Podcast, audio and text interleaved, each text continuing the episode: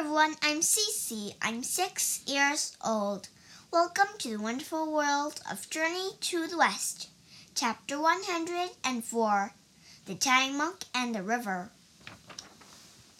Wukong and his companions walked through the western paradise. The road weaved through a field of flowers and toward the Spirit Mountain.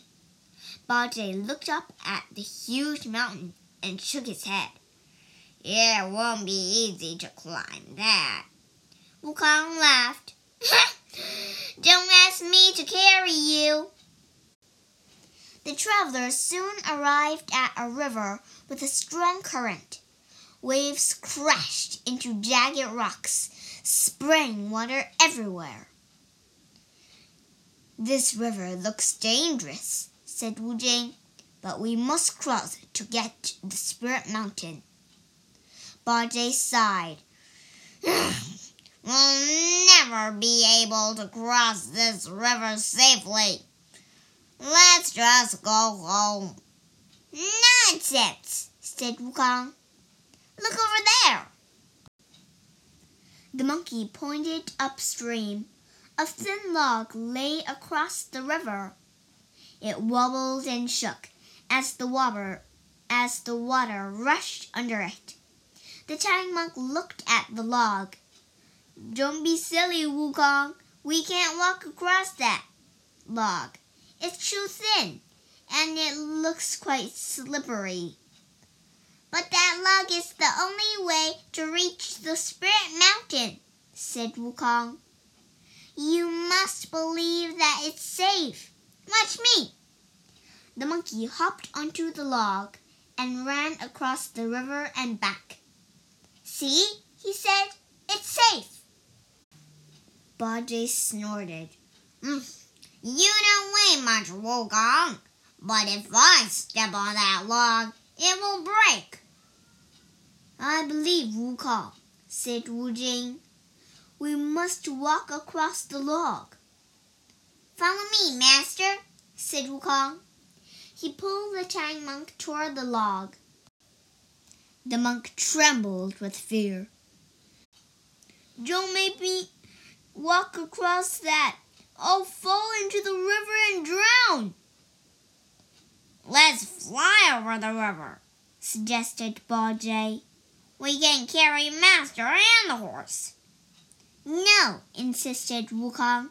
The Tang monk must make the entire journey by himself. We are here to protect him, not to carry him. Buddha won't allow Master to have the true scriptures if he doesn't take every step himself. Just then, an old man appeared in a boat. I can take you across the river, said the man. Thank you, said the Tang monk. He walked to the river bank. My companion wanted me to walk across that log, but the monk gasped. There's something wrong with your boat, he said to the man. It has no bottom. Water is floating right through it. The boat is safe, said the man. Please climb in. Buddha's waiting. With a bit more hesitation, the Tang monk stepped into the boat. He was shocked to find that he didn't sink. He sat on the edge of the boat as Wu Jing led the horse aboard. Bajie and Wu Wukong followed. The boat glided swiftly across the river. Suddenly there was a splash. The Tang monk looked at the water and and saw a body floating downstream. He screamed, Ah! A man has drowned!